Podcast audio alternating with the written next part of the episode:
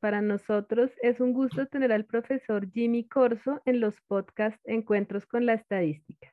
El profesor Jimmy es profesor del Departamento de Estadística de la Universidad de Colombia, sede Bogotá. Queremos hablar esta vez con el profesor sobre la historia del doctorado en estadística en nuestro departamento. Hola Jimmy y bienvenido.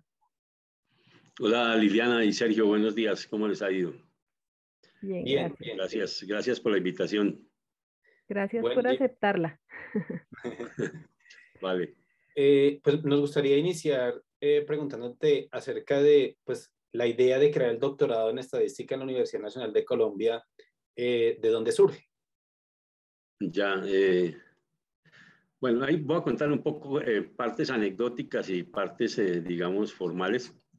pues recién llegado de Alemania en el 90, terminando el doctorado, pues me vine con la idea de que si allá funcionaba eso, porque aquí no se podía. Entonces, pues hablé con colegas de aquí. En esa época existía era el Departamento de Matemáticas y Estadística. Y era uno solo. Existía el doctorado en matemáticas. No tenía estudiantes, pero ya estaba, el programa, digamos, estaba autorizado. Entonces, eh, eh, bueno, ahí se charló, pregunté cómo era la cosa. Y, y resulta que un día venía yo de Medellín eh, y me encontré con Antanas cuando era rector.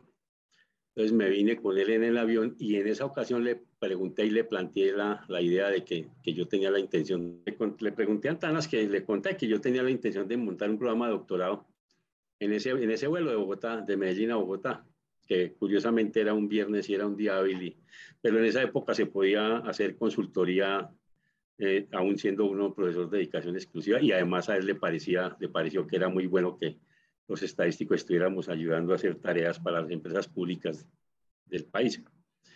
Pues bueno, ahí le comenté la idea, él pues en principio lo que dijo era que si ya existía el doctorado en matemáticas, que pues era de pronto mejor abrir una línea en estadística dentro, del doctorado en matemáticas.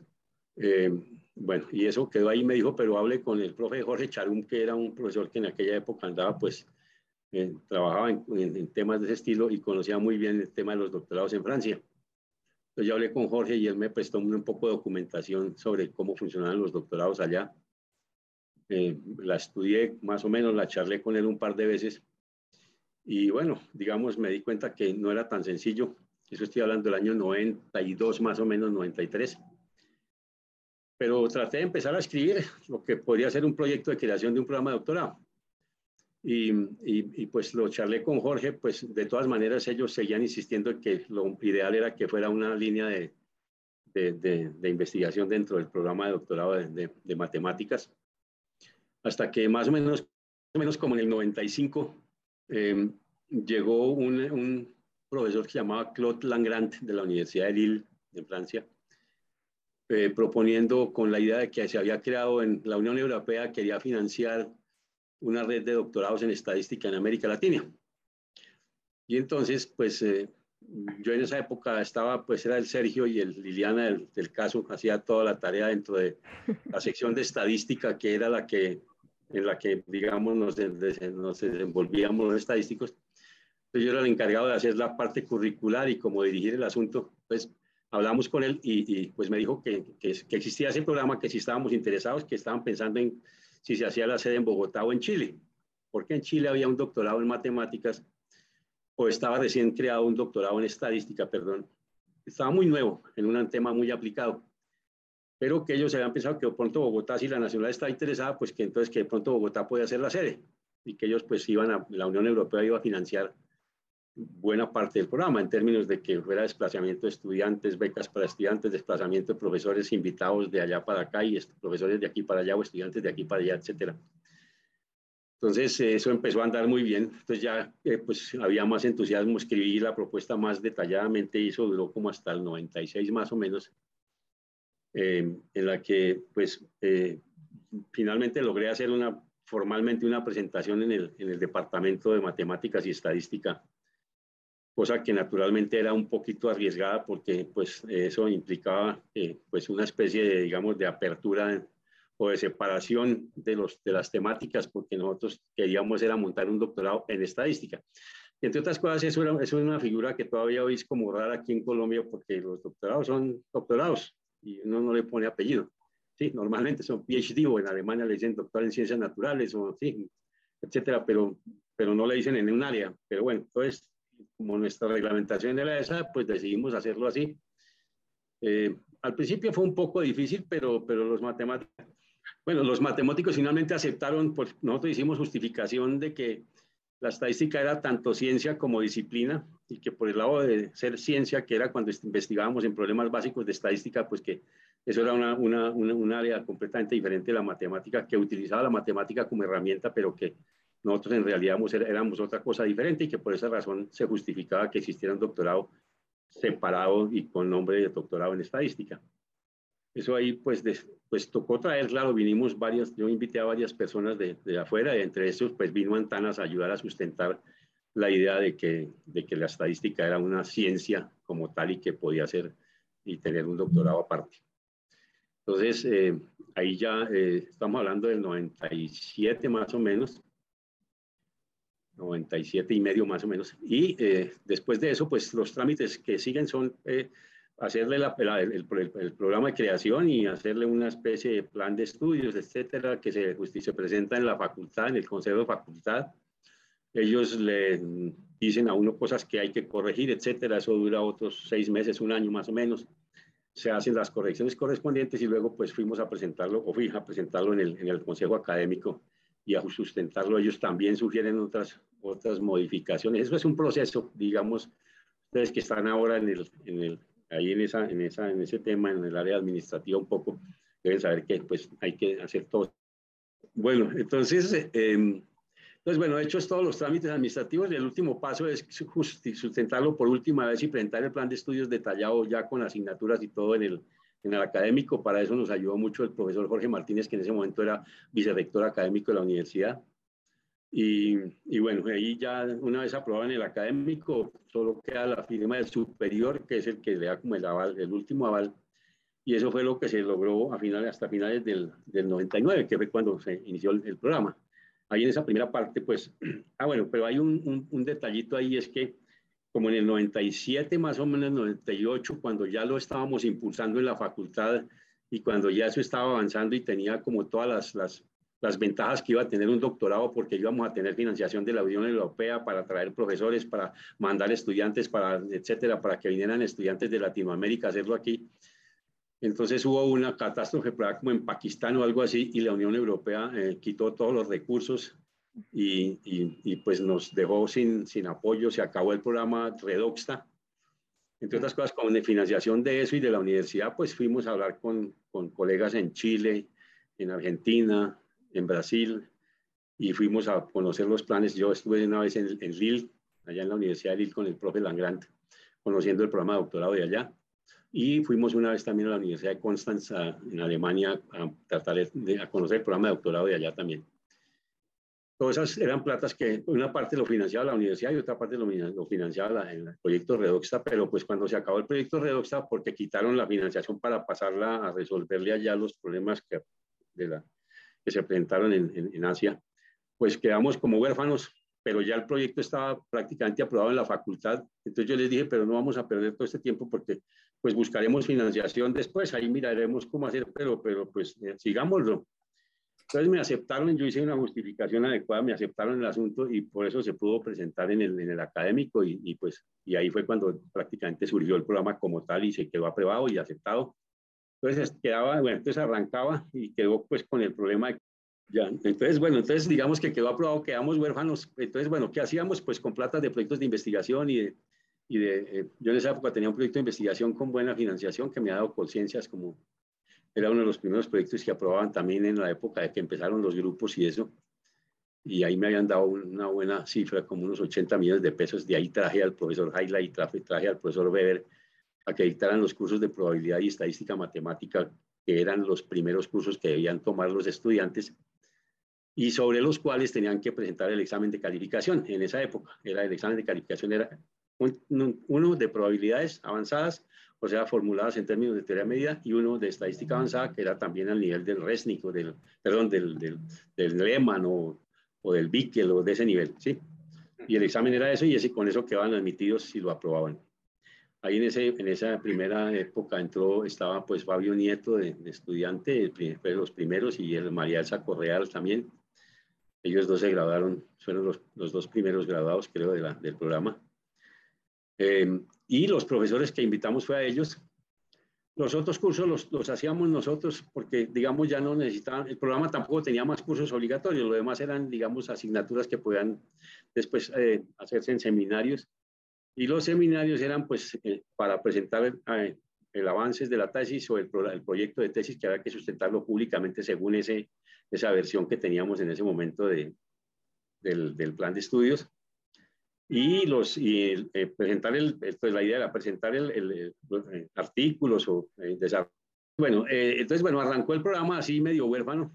Se lograron graduar obviamente los primeros estudiantes, pues ya para esa época entonces hicimos contactos con, con profesores en Estados Unidos también, eh, porque, digamos, la tesis de Fabio Nieto se la dirigió un profesor de Estados Unidos y, y logramos arrancar, digamos, eso ahí, hasta ahí quedó, ese, digamos, me encargué yo de esa parte.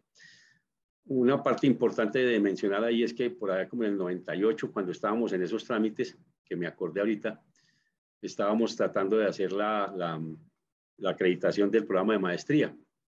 Entonces, entre los profes que vinieron, vino Alicia Carraquiri y vino eh, el, profe que le dirigió a Fabio Nieto, que no me acuerdo el nombre ahorita, Sergio, ¿se acuerda? Mm, sí, Rui Sey.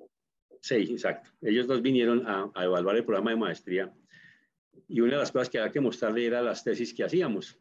Entonces ellos miraron las tesis y dijeron que esas eran casi tesis de doctorado digamos que faltaba un poco de formalidad en algunas de las partes a la hora de escribir y un poco de cálculos adicionales que ellos entendían que por las limitaciones que teníamos nosotros en ese momento de, de, de máquina, etcétera, no se han podido hacer, pero que con un poco, con un pequeño impulso, esas podían ser, habían sido, haber sido tesis de doctorado. Eso también ayudó mucho y lo pusimos como argumento en el Consejo de Facultad para justificar que nosotros teníamos derecho y, y digamos, teníamos además, eh, eh, digamos, madurez y autonomía para un programa de doctorado. ¿Mm?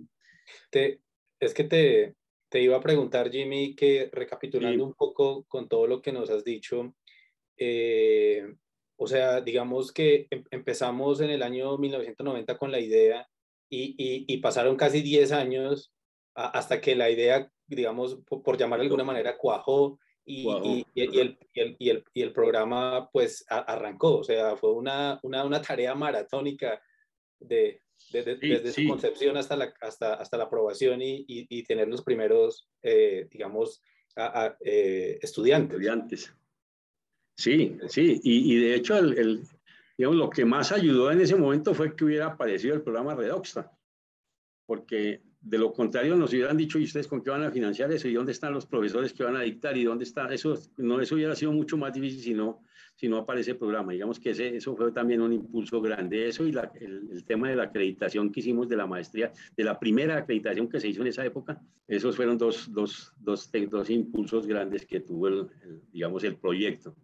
Pero sí, claro, fueron pues, o desde la primera vez que hablé con Antana sobre el tema, cuando era desde la primera vez que hablé con, con Antanas, cuando era rector, que era como el 92, 93, hasta que se aprobó, pues fueron prácticamente sí, ocho años haciendo la vuelta. Eso es demorado siempre porque ese fue un poco más demorado que el, que el proyecto de separación de matemáticas y del Departamento de Matemáticas y Estadística para formar un departamento que lo hicimos con Leonardo Bautista y, y con Humberto Mayorga, pero ese sí fueron como apenas unos dos años, pero además también fue fácil, pues me, me cambié de tema un poquito, pero fue relativamente fácil también porque había orden, digamos, de, de y, y, y, visto bueno de la, de la, del Consejo Superior y del académico para que se organizaran las facultades. Eso, eso facilitó mucho la, el tema de la separación del departamento. También hubo que justificar a nivel de, en todos los niveles, digamos, pero fue un poco más rápido, eso fueron apenas como un año y medio, dos lo que duramos en eso. Pero en el proyecto de doctoría y para cualquier proyecto de eso, yo creo que hoy en día debe ser un poco más fácil. Por ejemplo, el tema de la reforma de la especialización o, o si uno quisiera cambiarle al doctorado, cosas que era otra de las preguntas que, que habían que, que, mandaron en la primera en la primera versión. Si uno quisiera cambiarle al doctorado cosas, yo creo que eso se, se, es un poco más rápido hoy en día. Lo que toca es hacer un buen estudio de cómo está la reglamentación y, y, y, cómo, digamos, hacer las, las propuestas por dentro de la, de la, reglamentación que hay actualmente. Porque parte de la, de la, de la propuesta esa, que cuando armé la propuesta de, de, creación del doctorado, pues yo me puse fue a leer la reglamentación, qué, qué, era lo que se necesitaba, qué pedían para que uno pudiera montar un programa. Pues milímetro, casi que contestando línea por línea lo que viene en el reglamento, haciendo un párrafo, una, un sketch, alguna cosa sobre lo que iban preguntando y cumpliendo con lo que dice en el reglamento.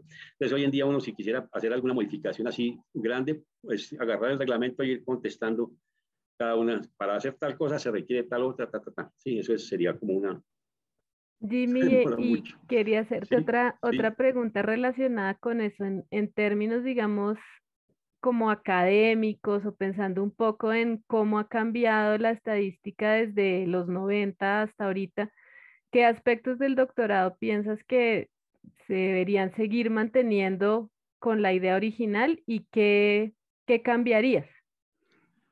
Sí, pues con la idea original yo, yo creo que, que una cosa que debería modificarse es el examen de calificación. Ese tiene que ser sobre, sobre lo que necesita un estadístico para poder hacer un doctorado, que es teoría de la medida, o sea, probabilidad avanzada, pues, y estadística matemática bien escrita, bien escrita, en, escrita en, formato medida.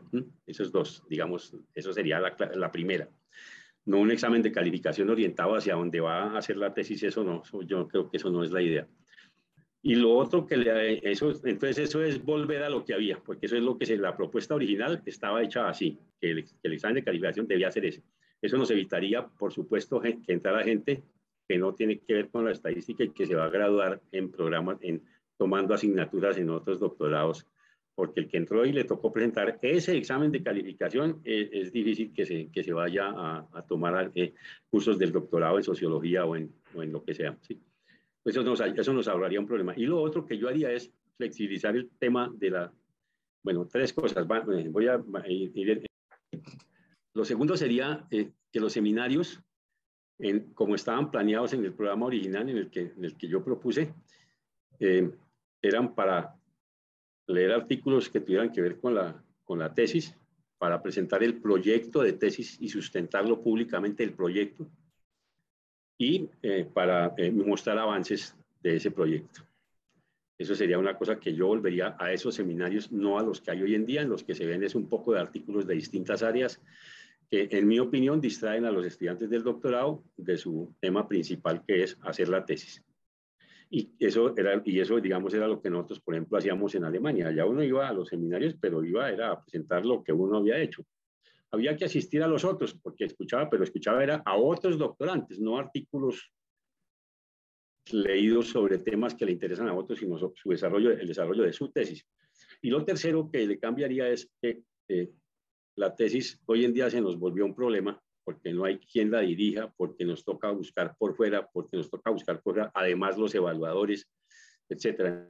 Entonces, eh, lo, lo, lo, que está hoy en día funcionando les mejora a todo el mundo porque yo creo que en todas partes tienen el mismo problema es publique los artículos, listo, y haga una, una presentación, una socialización de la tesis porque digamos ya, se los, ya fueron avalados internacionalmente, su trabajo ya fue avalado internacionalmente, entonces no hay necesidad de que tenga que escribir una tesis, eso está funcionando hoy en, eso sería lo otro que le cambiaría, digamos, los tres temas. Uno, sobre el examen de calificación, dos, sobre el objetivo de los seminarios de investigación y tres, sobre el, el tema de cuál es el, los requisitos de grado. Puede ser la tesis, si hay quien la dirija, si hay eh, quien la evalúe, etcétera, pero si no, entonces el que la dirija le diga al estudiante o, o, que acordemos que los dos artículos publicados, ¿no? Son, o al menos sometidos y admitidos, puede ser, sí, sometidos y admitidos, que es como funciona hoy en día. Eso ya, digamos, es, funciona casi en toda la Unión Europea después de que se armó el Pacto de Bolonia. Es, así está funcionando y a ellos les está yendo bien y por qué no podemos nosotros dar ese salto. No entiendo cuál es, digamos, lo que pasa es que a veces queremos ser como un poquito más papistas que el Papa, entonces eh, intentamos hacer las cosas mucho más allá de lo, que, de lo que están haciendo otros y por eso nos demoramos un poco a veces en, en ponernos al día. Esos serían los, los cambios que yo creería que hay que hacerle. Ok, muchas gracias. Eh, lo que, digamos que yo, yo que fui, digamos, estudiante del doctorado y que, pues, digamos, eh, hoy en día uno agradece. Eh, le decía a Jimmy que, pues, yo fui uno de los, digamos, estudiantes del doctorado egresado ya, ya del programa y pues uno agradece la, formación académica por la cual pues pasamos, eh, o pues hablo, hablo en persona propia, pasé y que pues ha permitido que en efecto pues eh, las habilidades eh, en, digamos en, en, la ciencia estadística pues hayan, hayan, ah, las haya concebido de una, de una manera pues diferente y, haya aumentado un poco el tema de, de, la producción académica y, y, esto ha sido, pues, por lo menos en, mi caso particular, pues bien, bien interesante. Pero, ¿usted qué piensa? Y, yo creo que eh, eh, al respecto, ¿qué podríamos hacer? Eh, porque yo recuerdo que cuando entré entramos tres o cuatro estudiantes y, siguen entrando poquitos estudiantes. que digamos, que, ¿qué se podría hacer a nivel de, de, de universidad, de, de, país para que más estudiantes puedan ingresar, más aspirantes puedan, puedan entrar al, al, doctorado, porque, porque siempre es una preocupación de que, de que, de que tengamos poquitos, poquitos, poquitos estudiantes y, y, sin duda la estadística, hacer investigación en estadística a nivel de, de doctorado va, eh, eh, continúa siendo importante. ¿Qué, ¿Qué, qué, reflexión nos podrías dar con respecto a esto? Sí, pues eh, un, un, un tema, antes que eso, digamos, habría que aclarar que, que digamos, las modificaciones, especialmente en los requisitos de grado, para que efectivamente se produzcan los grados en el tiempo previsto, para poder tener presentación internacional. La, idea que a mí se me ocurre y que creo que debería funcionar es que hay que solicitar financiación en entidades externas internacionales. Pero para eso toca hacerle una, una modificación al programa que garantice que la gente sí se va a graduar, que sí vamos a cumplir y de la manera más expedita es hacer esa modificación especialmente en los requisitos de grado. E inclusive, por ejemplo, eh, en, el, programa original, en la propuesta original decía que los eh, estudiantes de doctorado debían ser capaces de desarrollar proyectos o programas de investigación de manera autónoma. Esa es una cosa que yo no sé si está pasando. Y lo segundo es que eh, debían, parte de los objetivos específicos era que pudieran resolver problemas fundamentales de estadística surgidos de aplicaciones de la estadística en otras áreas. ¿Eso qué quiere decir? Es un poco lo que planteaba aquel día, eh, ¿cómo se llama la persona que hizo la, la, presentación sobre los posgrados que estaba pensando en todas esas reformas y esa multidisciplinaridad? Un poco lo que él decía, decía, mire, pues que debe haber maneras de que resolvamos problemas de otras áreas y ahí surgen problemas fundamentales de estadística que nos toca resolver a nosotros. Y eso es una tesis de doctorado. Entonces, había que hacer, construir un indicador o hacer una metodología para analizar eh, no sé qué tipo de problemas o, de bases de datos que requieren el manejo de estadística, eh, digamos, de, de, alto nivel, matemáticamente hablando, en los que los estadísticos son los que deberíamos poder resolver esos problemas para que las otras áreas hagan la tarea mejor hecha. Eso estaba en la propuesta original. Entonces, eh, una, hecho eso, digamos que haya como la garantía de que, de que va a haber grados. Yo estoy casi seguro que si uno le dice a la Fulbright o le dice a la Unión Europea o le dice al gobierno alemán o al gobierno francés, uno hay que ir a tocar puertas. Y decir, mire, nosotros tenemos este programa de doctorado, hemos graduado a estas personas, mire las tesis que hemos hecho, mire las personas que hemos invitado, mire cómo acabamos de reformar el programa para garantizar que en caso tal podamos que la gente se pueda graduar con artículos mucho más rápido que, con, esperando a un director, etcétera, y para conseguir los jurados y para conseguir la financiación.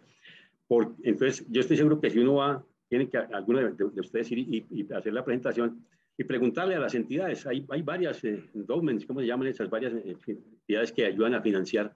Y yo creo que por ese lado se consigue, y eso porque hay que garantizar que también venga gente de otros lados, porque no podemos quedarnos solo con estudiantes colombianos y haciendo todo por colombianos. Eso tiene que haber la posibilidad de, que así como nuestros colombianos van a Chile o a Brasil a estudiar, hay que, tiene que haber una garantía de que aquí hay becas y hay manera de, sostener estudiantes extranjeros y profesores extranjeros invitados, eso salen un poco, digamos, puede que no sean, no hay que traerlos durante un semestre, uno trae un profesor de esos durante dos o tres semanas, nosotros trajimos en aquella época con, con platas de esas de, de los proyectos de investigación que teníamos nosotros, que no era obligación traerlos para el doctorado, pero que pues tocaba. ¿Sí? Entonces, yo creo que eso, e, eso hoy en día, la, idea es buscar financiación, digamos, y en las entidades internacionales, y yo sé que hay el, interés de las entidades internacionales en que eso se mueva, pero hay que garantizar que no vamos a resolverle problemas a la NASA, sino que vamos a resolver problemas aquí locales, cosas que se nos presentan y que dentro de esos problemas salen, surgen temáticas estadísticas que usted le toca hacer unos cálculos de unas esperanzas condicionales, no sé qué, o cualquier cosa, lo que ocurra.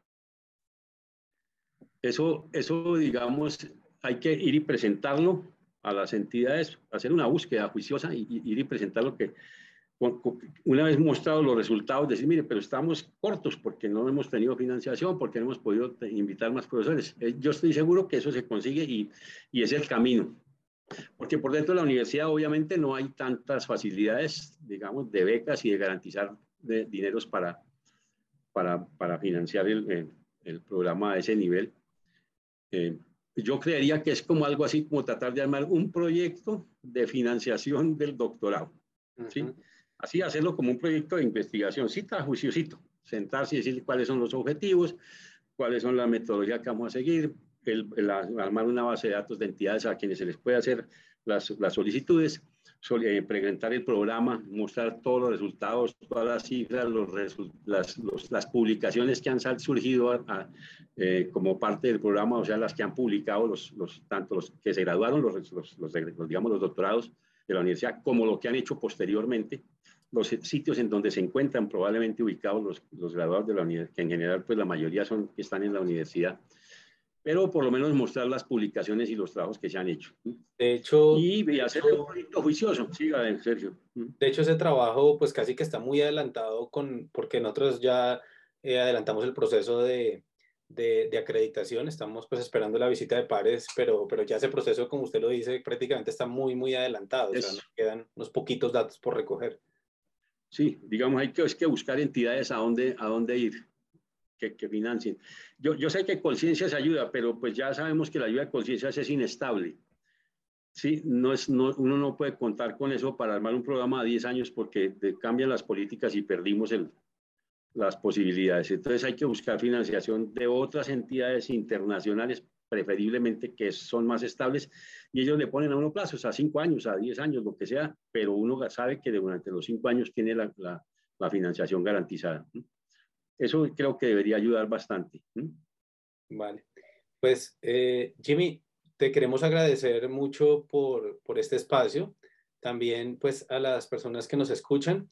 Eh, esperamos que les haya gustado. Los esperamos en un próximo podcast eh, para seguir contando estas experiencias que enriquecen, pues, toda la disciplina estadística. Gracias, Jimmy. Bueno, no, a ustedes por la invitación, Sergio y Liliana. Muchas gracias.